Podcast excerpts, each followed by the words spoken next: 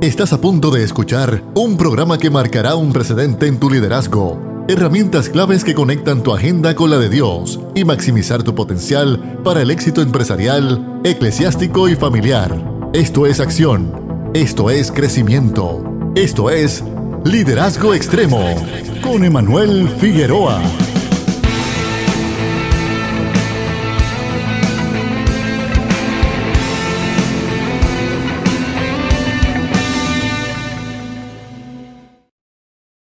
Que el Señor te continúe bendiciendo grandemente. Acaba de comenzar tu programa de todos los sábados a las 3 de la tarde, Liderazgo Extremo. Un programa que va dirigido a poder darte herramientas que te van a ayudar a maximizar la influencia de tu liderazgo en el campo eclesiástico, familiar o empresarial. Liderazgo Extremo está contigo todos los sábados para poder acompañarte en esa encomienda que Dios ha puesto en tus manos. Así que queremos ayudarte y también invitarte a que entres en el diálogo de los líderes en esta tarde.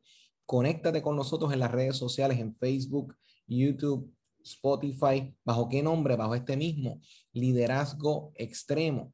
Y buscamos que te puedas conectar, compartir para que puedas ser parte de este espacio. Y para los que nos escuchan en Puerto Rico y a través de las Islas Vírgenes, 104.1 y 104.3 FM. Así que echa mano de este espacio. Hoy tenemos un tema sumamente interesante, liderando en amor. La importancia de liderar bajo con el fundamento correcto es clave para el éxito en el liderazgo. Y hoy en su primera aparición, ella es integrante del equipo de liderazgo extremo y hoy va a estar con nosotros equipándonos ella viene de su background teológico y también en el ámbito de la medicina como tal. Y ella como tal nos va a estar dirigiendo como tal en este aspecto de lo que es liderando en amor. Paola Bernice en su primera aparición. ¿Cómo te encuentras? Pues mira, Manuel, estoy bien contenta y agradecida con el Señor por, por, permitirme estar en este espacio, que sé que va a ser de gran bendición y de crecimiento para, para todos. Y te, te lo agradecemos, Paola, y sabemos que este espacio nos va a ayudar a ver y absorber de lo que ha sido tu experiencia y lo que Dios te ha permitido conocer referente al tema, para nosotros poder echar manos referente a lo que es el liderazgo, así junto con la aparición de nosotros, los, otros integrantes del equipo. Así que, para poner bases, Paola, ¿cómo podemos eh, empezar a abordar objetivos que podamos tener en este espacio? Mire, Manuel, como punto de partida es bien importante iniciar este tema. Eh, eh, definiendo qué dice la Biblia acerca del amor. ¿Cuál es el estándar que la Biblia establece acerca del amor? Perfecto. Y cuál es la marca distintiva del amor. Exacto. O sea que vamos a estar entonces cubriendo lo que es la base como tal de lo que dice las escrituras, porque obviamente podemos tener 15 modelos teóricos.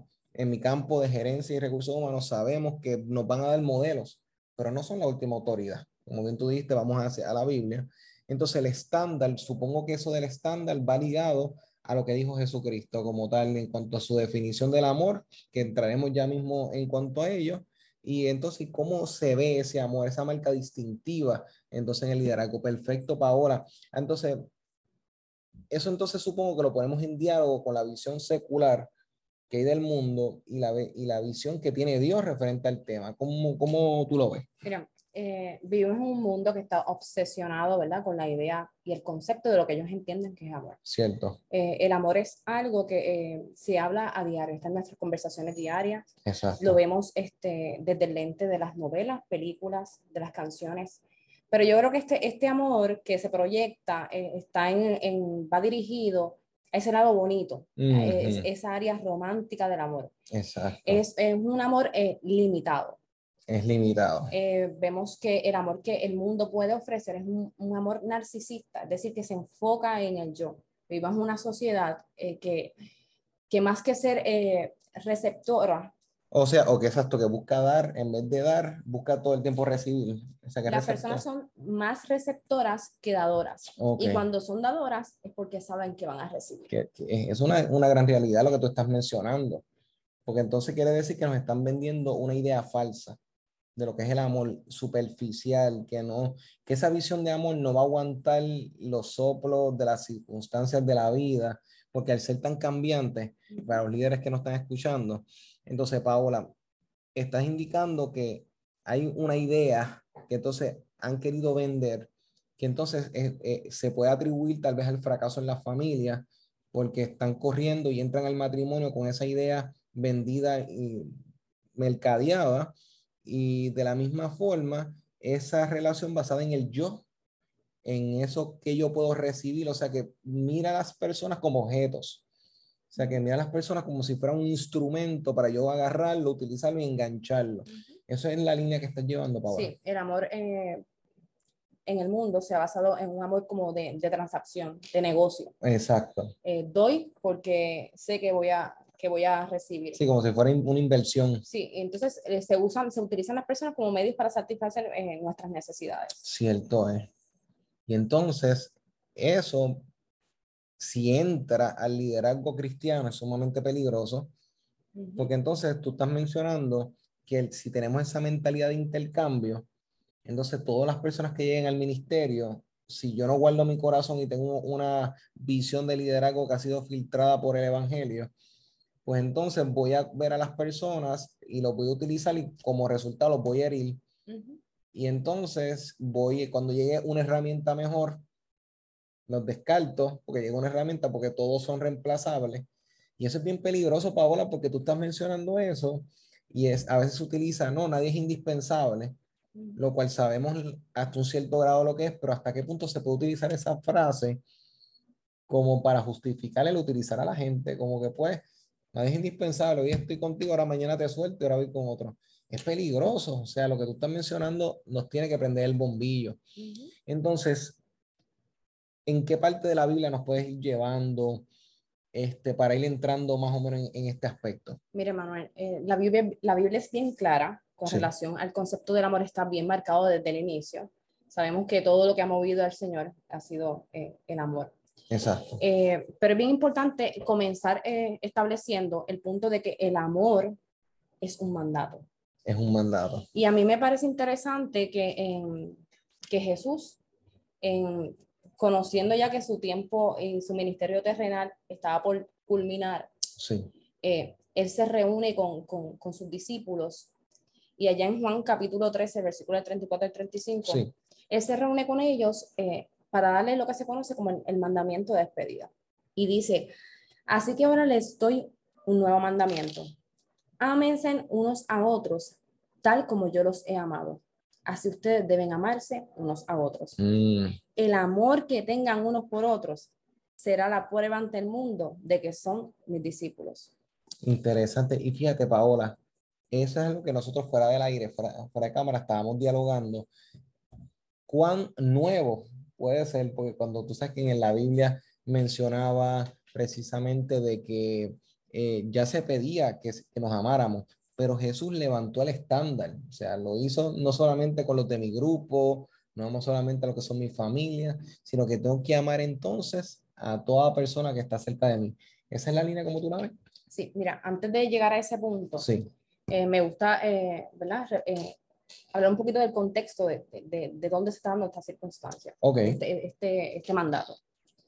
Y es que Jesús, a sabiendas de que su ministerio terrenal estaba por concluir, okay. y su asociación diaria con sus discípulos estaba por culminar, okay. él se reúne con sus discípulos, quienes a su vez iban a ser los, los, los próximos líderes de la iglesia, Exacto. quienes iban a establecer los fundamentos. Mm. Y Jesús hace un gran énfasis en este mandamiento porque más que cualquier otra cosa, Jesús está interesado en la idea del amor mutuo. Exacto. Porque el amor es lo que debe mover el corazón del líder.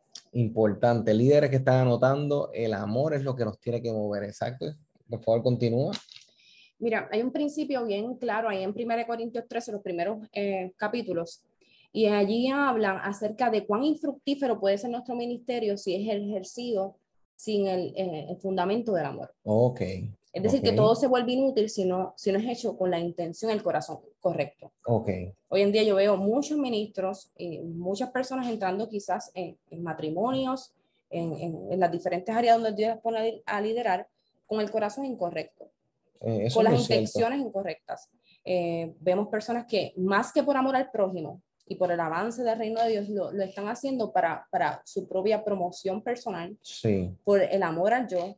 Entonces, eh, esto resulta eh, peligroso y esto Jesús quería atenderlo uh -huh. y por eso establece este mandamiento y esto se lo quiso dejar grabado en el corazón de los discípulos antes de partir.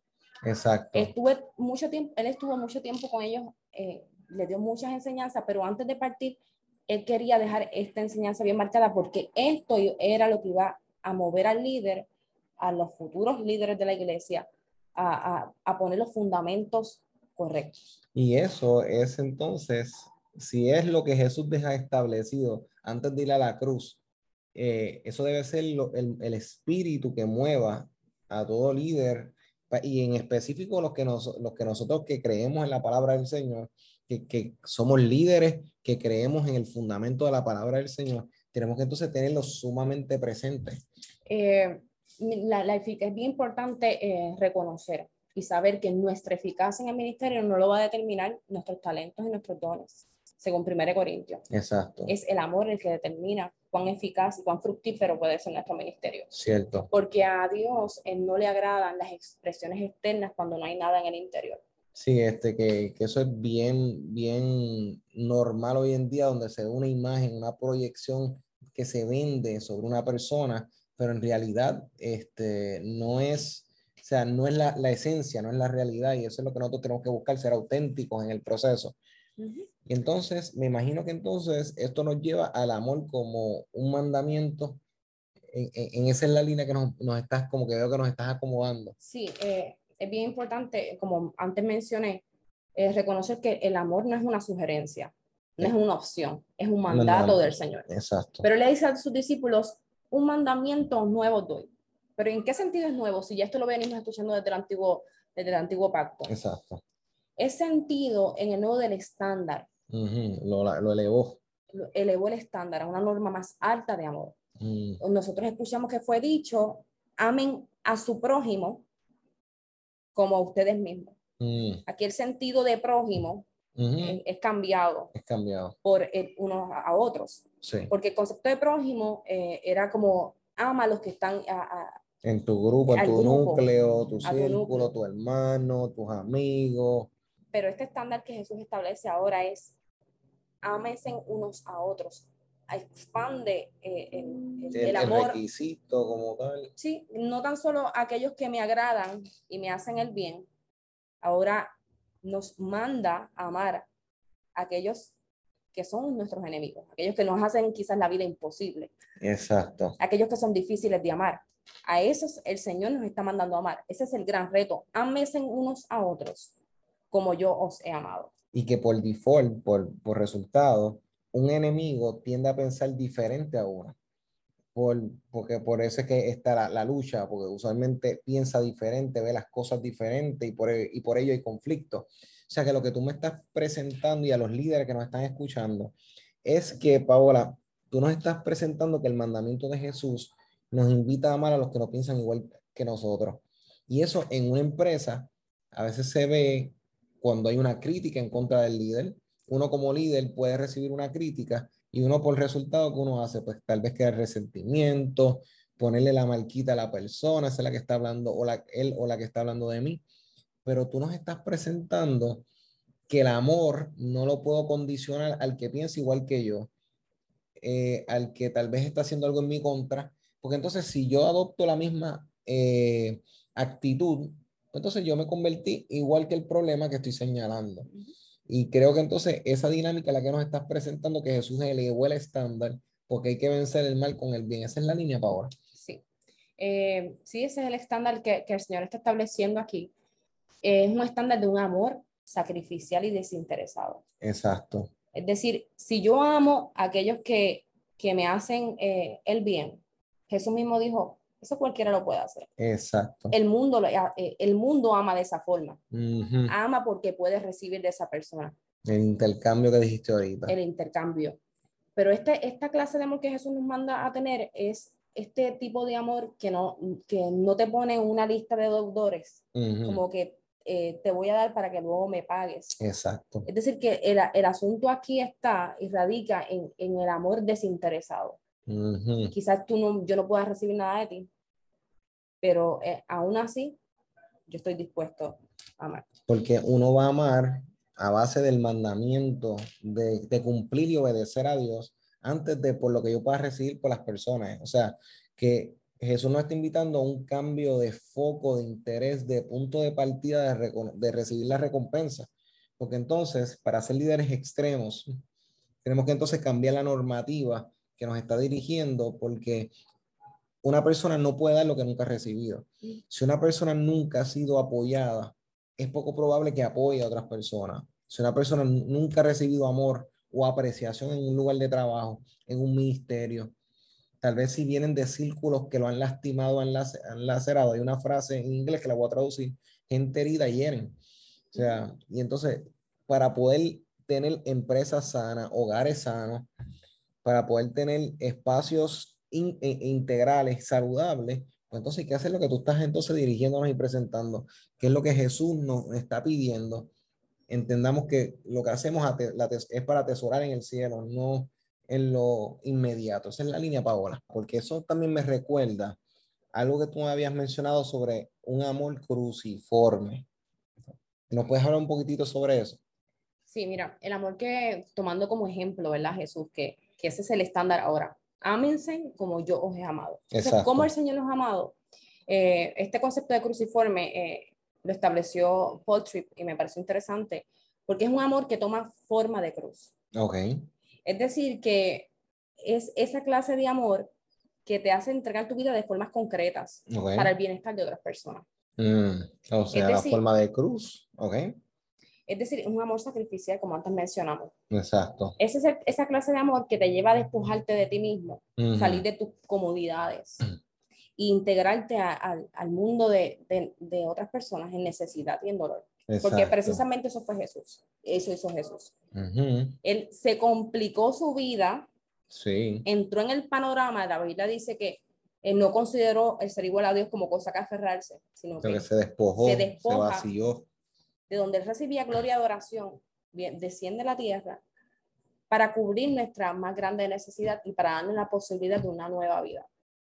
Perfecto. Es, decir, que este amor nos debe mover a, nos saca de nuestras, nos lleva a movernos de nuestras comodidades. Exacto. Y eso es como decía Paul Tripp, que yo no puedo pretender tener una buena relación horizontal con los que están a mi lado si no tengo una buena relación vertical, o sea, que es con Dios. Si no está la base bien puesta, no se va a sostener el resto. Esa es la línea. Claro, el, el amor que yo siento por Dios se ve reflejado en, en cómo yo amo a los demás. Eso es muy cierto. Eh, a mí me preocupa la dinámica de que podamos eh, pensar que tenemos comunión con Dios, pero estando en desunión con mi hermano. ¿Puedes repetir eso? Eso está muy interesante. ¿Cómo es? Que me parece interesante la idea de que muchas personas pueden entender que tienen comunión con Dios, pero estando en desunión con su hermano. Eso es muy cierto. Y la palabra dice, ¿cómo tú puedes amar a Dios a quien no ves si aborreces a tu hermano? Exacto, es una contradicción rotunda. Pero cuando miramos el panorama de la cruz, el egoísmo se tiene que hacer a un lado. Cuando yo miro el alcance de la cruz y el sacrificio de Cristo, que es el modelo que el Señor nos está dejando plasmado en la escritura para, para, para amar, siendo el estándar. Eh, esto, este amor es un amor sacrificial. Exacto, se sacrifica, se da. Es un amor que está, como antes mencioné, está dispuesto a despojarse de sí mismo. Es, nos lleva a, a, hacer, eh, a invertir eh, tiempo, energía, dinero y los dones que el Señor nos ha entregado con el único fin de bendecir al prójimo. Y entonces, como estamos basándonos en el liderazgo conforme a la base de Cristo, se sacrifica. Y esos liderazgos que buscan solamente su comodidad, pues están corriendo sobre ese punto que dijimos al principio del egoísmo. O sea, porque algo que Copérnico nos reveló hace muchos años atrás es cuando él descubrió que el, el, el planeta Tierra no era el centro.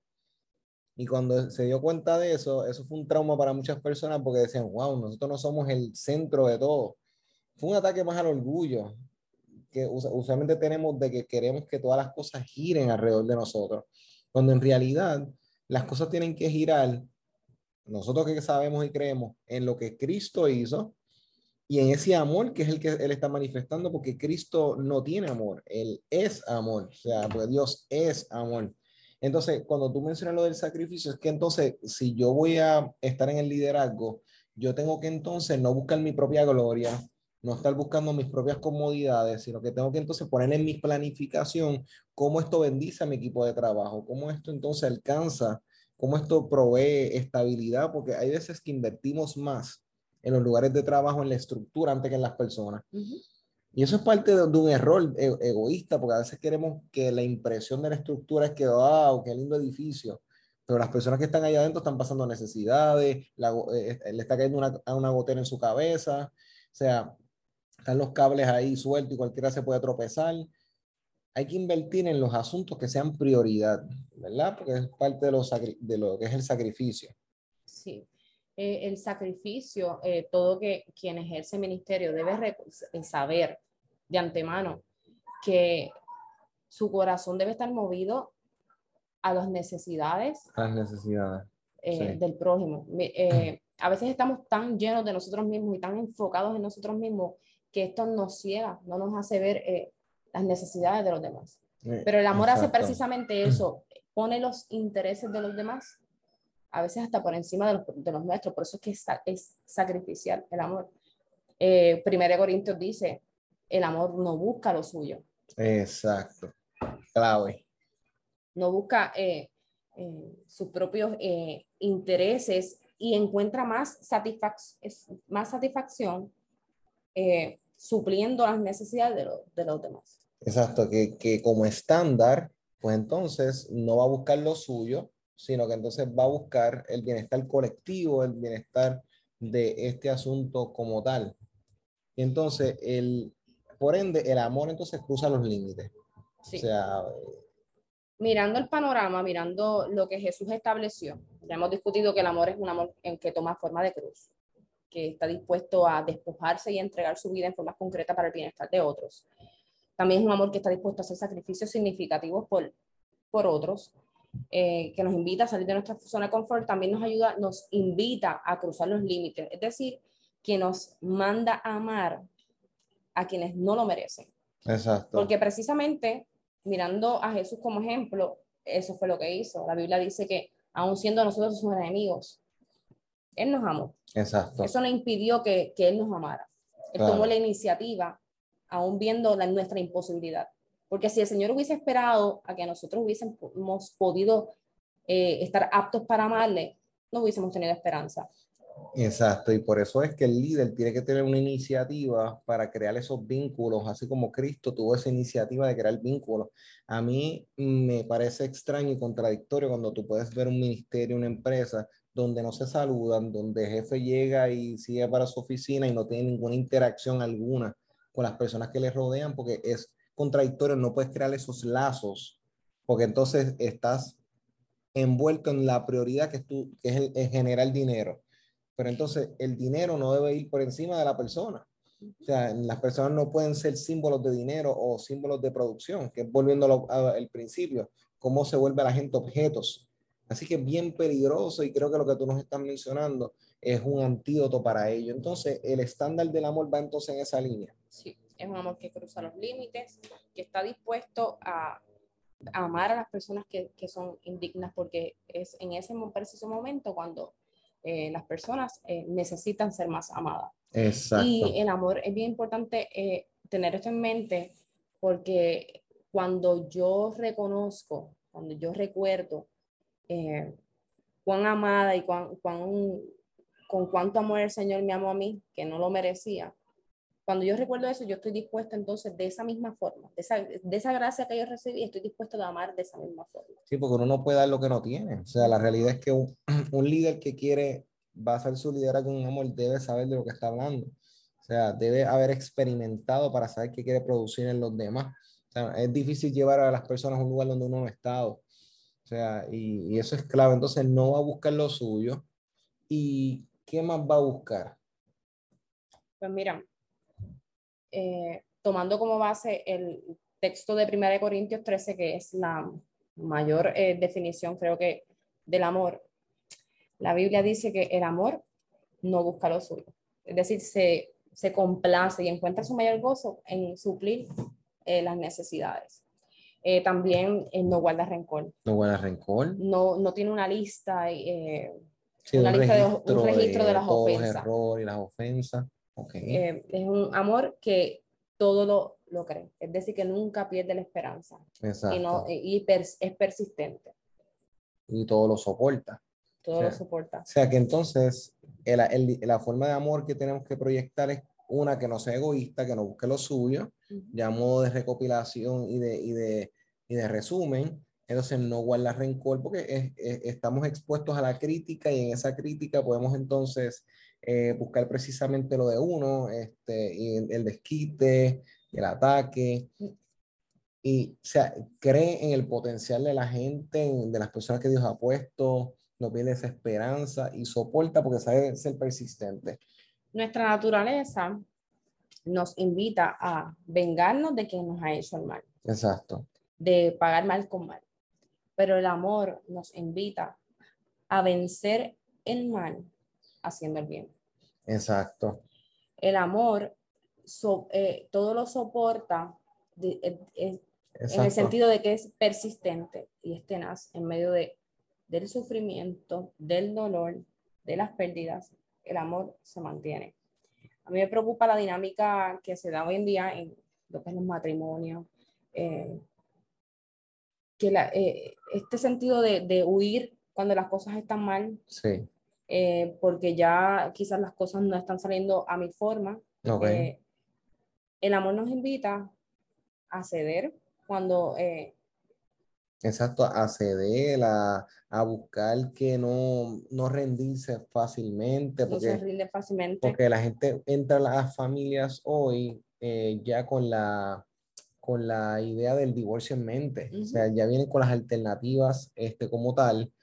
Y tenemos que entonces fomentar un tipo de liderazgo que vaya en acorde con eso. Entonces, que vaya más centrado en el amor, en, soportar, en creer. Y en, con esto no estamos avalando la violencia eh, doméstica y nada de eso, sino que es, un tipo de insistencia y consistencia que lo amerita en el proceso. Y entonces, entiendo que dentro del tiempo que he ido avanzando, habías mencionado lo que es la marca distintiva del amor. El mundo nos va a juzgar bajo esas premisas. Sí. Eh, si te fijas, eh, Jesús no está diciendo el mundo conocerán que son mis discípulos por cuántos dones, por cuánto talento tienen. El mundo, el Señor le entregó la capacidad de juzgarnos por la vara del amor. Exacto. Es decir, que si usted quiere ser un líder que eh, refleja a Cristo, eh, el amor es la marca distintiva. Es como, el amor es como esa marca de nacimiento, cuando hay personas que tienen una marca de nacimiento, esta es la marca que nos va a distinguir que nos distingue, que refleja que le pertenecemos, porque esta clase de amor, nuestra naturaleza nos, nos impide que ofrezcamos este tipo de amor. Solo aquellos que han reconocido al Señor y que han eh, que el Señor ha morado en sus corazones pueden ofrecer este, este tipo de amor porque puesto que Dios es amor y Él vive en mí, entonces yo puedo transmitir ese amor. Es parte, del, es parte del fruto del Espíritu. Es una de las evidencias más claras. Así que esto nos está llevando a nosotros líderes para cerrar esta primera sección de lo que viene siendo liderando en amor. Ahora, nos has dado entonces un fundamento que es ver las cosas a través del modelo de Cristo. Yo tengo que filtrar mi liderazgo por medio de lo que es Cristo para yo ver que no sea un liderazgo basado en el egoísmo, en el absorber, en sacar lo que puedo de la gente y se acabó, sino que viene incluido con un aspecto de dignidad, de honra, de amor, de protección, de consistencia, que entonces nos invita a nosotros a poder tener liderazgos más saludables basados en esa premisa, lo cual es espectacular y te agradecemos Paola en tu primera sección y participación. Ahora pasamos con Paola, este, con, eh, Paola con Esther, que Esther nos va a estar hablando un poquitito más sobre el aspecto pastoral de este tema. Así que esto es muy, muchas bendiciones, esto es liderazgo extremo pasamos con Esther. Dios le bendiga. Reciban un especial saludo y caluroso del equipo de liderazgo extremo y de esta su servidora, su hermana en Cristo, la pastora Esther Ortiz. Hoy quisiera hablarle un poco sobre el amor. El mundo está careciendo de eso. Vemos todas las tragedias, todas las cosas que pasan a nivel mundial, donde se cumple lo que dice la palabra, que a causa de la maldad el amor de muchos se enfría. Pero nosotros como iglesia, como institución, tenemos que mostrarle al mundo el, verdadero amor, que es el amor de Dios. Y a mí me tocó hablar sobre el amor en el, en el ámbito eclesiástico. Si tú te pones a pensar, ¿cuál es la iglesia ideal? Quizás las personas dirán, ah, la iglesia ideal es un templo grande con todas las comodidades, que tengamos muchos ministerios, misioneros, que ayudemos. Y, y vemos que Dios, el, el, poder de Dios se mueve en la iglesia. Eso es para mí sería una iglesia ideal y para muchos. Pero vámonos a la palabra. El apóstol Pablo nos habla y nos dice, en 1 Corintios 12 empieza a hablar sobre los dones espirituales. Empieza a hablarte de las lenguas, los diferentes tipos de ministerios y cómo somos uno solo y la unidad del cuerpo y la unidad de los dones en beneficio del pueblo, porque los dones que uno puede recibir no es para uno, sino para poder edificar y servirle al pueblo. Pero es bien interesante como tú ves que al final del capítulo 12, él dice algo bien importante. Él dice, y lo voy a parafrasear, ya ustedes ven todo eso. Todo eso es bueno, es bueno que los, los demonios salgan, es bueno que se hablen las lenguas, las profecías. Todo eso es muy bueno y es necesario para la iglesia, porque eso es lo, lo que la iglesia debe funcionar bajo el poder del Espíritu Santo, haciendo milagros, sanidades, liberación y liberaciones. Pero yo le puedo mostrar un aún más excelente camino. Y uno dice, pero qué más excelente que tener una iglesia donde se mueve el Espíritu Santo. Una iglesia donde los demonios son, las personas son libres, los demonios salen, los enfermos sanan, donde hay restauración de familia. ¿Qué mejor que eso? Que las personas tengan los dones espirituales y que la iglesia sea poderosa. Pero ¿qué está pasando? Que él dice, te voy a mostrar algo aún más excelente. Y ahí entramos en el, primer, en el capítulo de 1 Corintios 13 que dice, si yo hablase lengua humana y angelical y no tengo amor, vengo a hacer ruido, porque los instrumentos que él describe es ruido. Pablo nos está enseñando en esto que no importa el movimiento que hay en la iglesia, si la base de esto no es el amor, de nada nos sirve. Porque la base de Dios es amor. ¿Por qué Él envió a su Hijo? Por amor. Porque Él nos bendice por amor. Y nosotros tenemos como pastores coger eso, una base, y decir, ok, yo voy a recibir unas personas en esta congregación, porque a tu congregación llega un sinnúmero de personas. Personas con diferentes condiciones, con diferentes situaciones, con diferentes estados emocionales. Y solamente lo que, ¿cómo tú puedes ayudar a todas, todas, todas esas personas? Solamente a través del amor. Cuando Dan dice, no, pero hay que corregirla, que sí, sí, hay que corregir, hay que educar, hay que enseñar. Pero no es lo mismo tú enseñar por, por rigidez y porque estas son las reglas y ya, a que tú corrijas en amor. No es lo mismo que tú puedas decir a una persona, ven, yo, te voy a ayudar a restaurar cuál es tu problema. Tranquilo, que aquí te vamos a ayudar a decir, ah, si no te arreglas, aquí no vas a estar haciendo nada hasta que tú no te arregles y si Cristo viene te quedes. Si. No, no, no, no, mi gente, es el amor. El amor echa fuera el temor. El amor cubre multitud de pecados. El amor nunca deja de ser sufrido, es benigno tenemos que ser una generación y un pastorado que recibamos a la persona tal y como son. Y en el camino, en el camino, entonces, en amor, tú lo vas hablando. Créeme, yo llevo 23 años, 24 dando clases.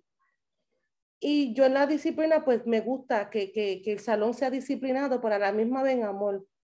Y una vez un estudiante se me acerca porque se estaba quejando eh, eh, de otra maestra. Y yo le digo a él, pero si yo te pongo más reglas y, y, y más restricciones que ella, se supone que, que, conmigo es que tú tengas esa actitud, no con ella. Y la respuesta de él me, me penetró el sistema, en la mente, y él me dijo, pero no es lo mismo, porque ella nos regaña y nos castiga porque está frustrada. Ella hace todas esas cosas y nos trata mal y la actitud de ella no me gusta. Pero cuando tú nos corriges, tú nos sientas.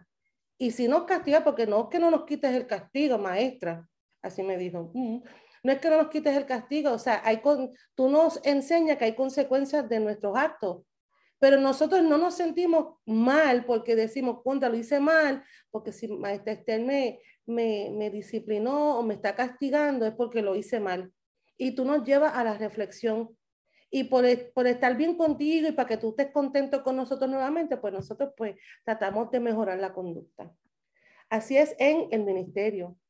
Y así es Dios con nosotros. Dice, con amor eterno nos ha amado. Y con cuerdas de amor Él nos lleva y Él nos atrajo hacia Él. Mm. él no miró tu condición. Él no miró cómo, cuán sucio tú estabas. Fuimos el hijo pródigo que llegamos. Todo sucio. Pero cuando el hijo pródigo llegó a su casa, él no venía bañado. Él no venía a haber tratado un hotel con ducha caliente y mucho perfume. Él vino apestoso y apestoso a cerdo. Y yo me acuerdo criándome que había una persona que yo conozco que criaban cerdo y el olor era bien fuerte. Tú te imaginas una persona que lleva tiempo cuidando esos cerdos, esa peste tuvo que haberse impregnado en el pelo, en la piel, en la ropa. Y él llegó y el padre lo vio de lejos y avanzó, corrió y lo abrazó. No importando, porque siendo una, ¿verdad? Humanamente uno puede decir, ok, está bien, vete, bañate, vete, cámbiate, vete a todo esto. Entonces, hablamos y viene y me abraza. No, el papá no importó. Él fue y lo abrazó y lloró. Y así es el Padre con nosotros. Entonces nos ofrecen una misericordia y nos ofrecen eh, un amor, pero entonces cuando nos toca a nosotros recibir al otro en amor, pues entonces no lo hacemos yo escucho un predicador americano, Mark Lowry, que cantante también eh, americano, decir que nosotros somos solamente otro mendigo diciendo a un mendigo dónde se encuentra el pan. O sea, porque yo estuve en esa condición. Quizás está peor que tú, porque hay cosas que se ven externamente, pero internamente no se ven. Entonces, ¿por qué razón si fuimos los cojos, los mancos los ciegos que fueron invitados a la boda, porque queremos aguantar la puerta para que otros entren. Dios nos manda al amor. El amor sincero abraza, ama, tiene paciencia, como dice 1 Corintios 13, que me gustaría leer unos cuantos textos bíblicos de eso. En 1 Corintios 13 nos dice lo siguiente.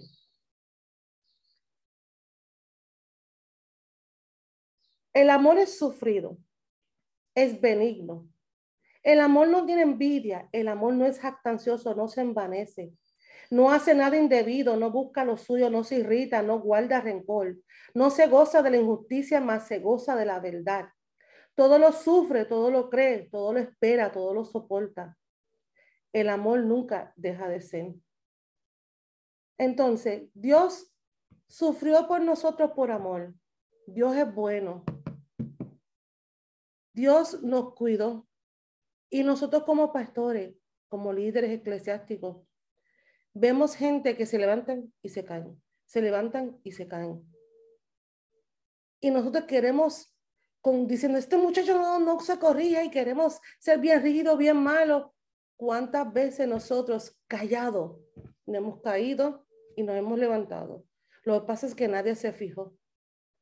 Una pastora muy inteligente le dijo a una joven, tranquila, aquí te vamos a ayudar, porque todos en algún momento fuimos algo. Nuestro pasado, todos fuimos algo. Todos cometimos el mal.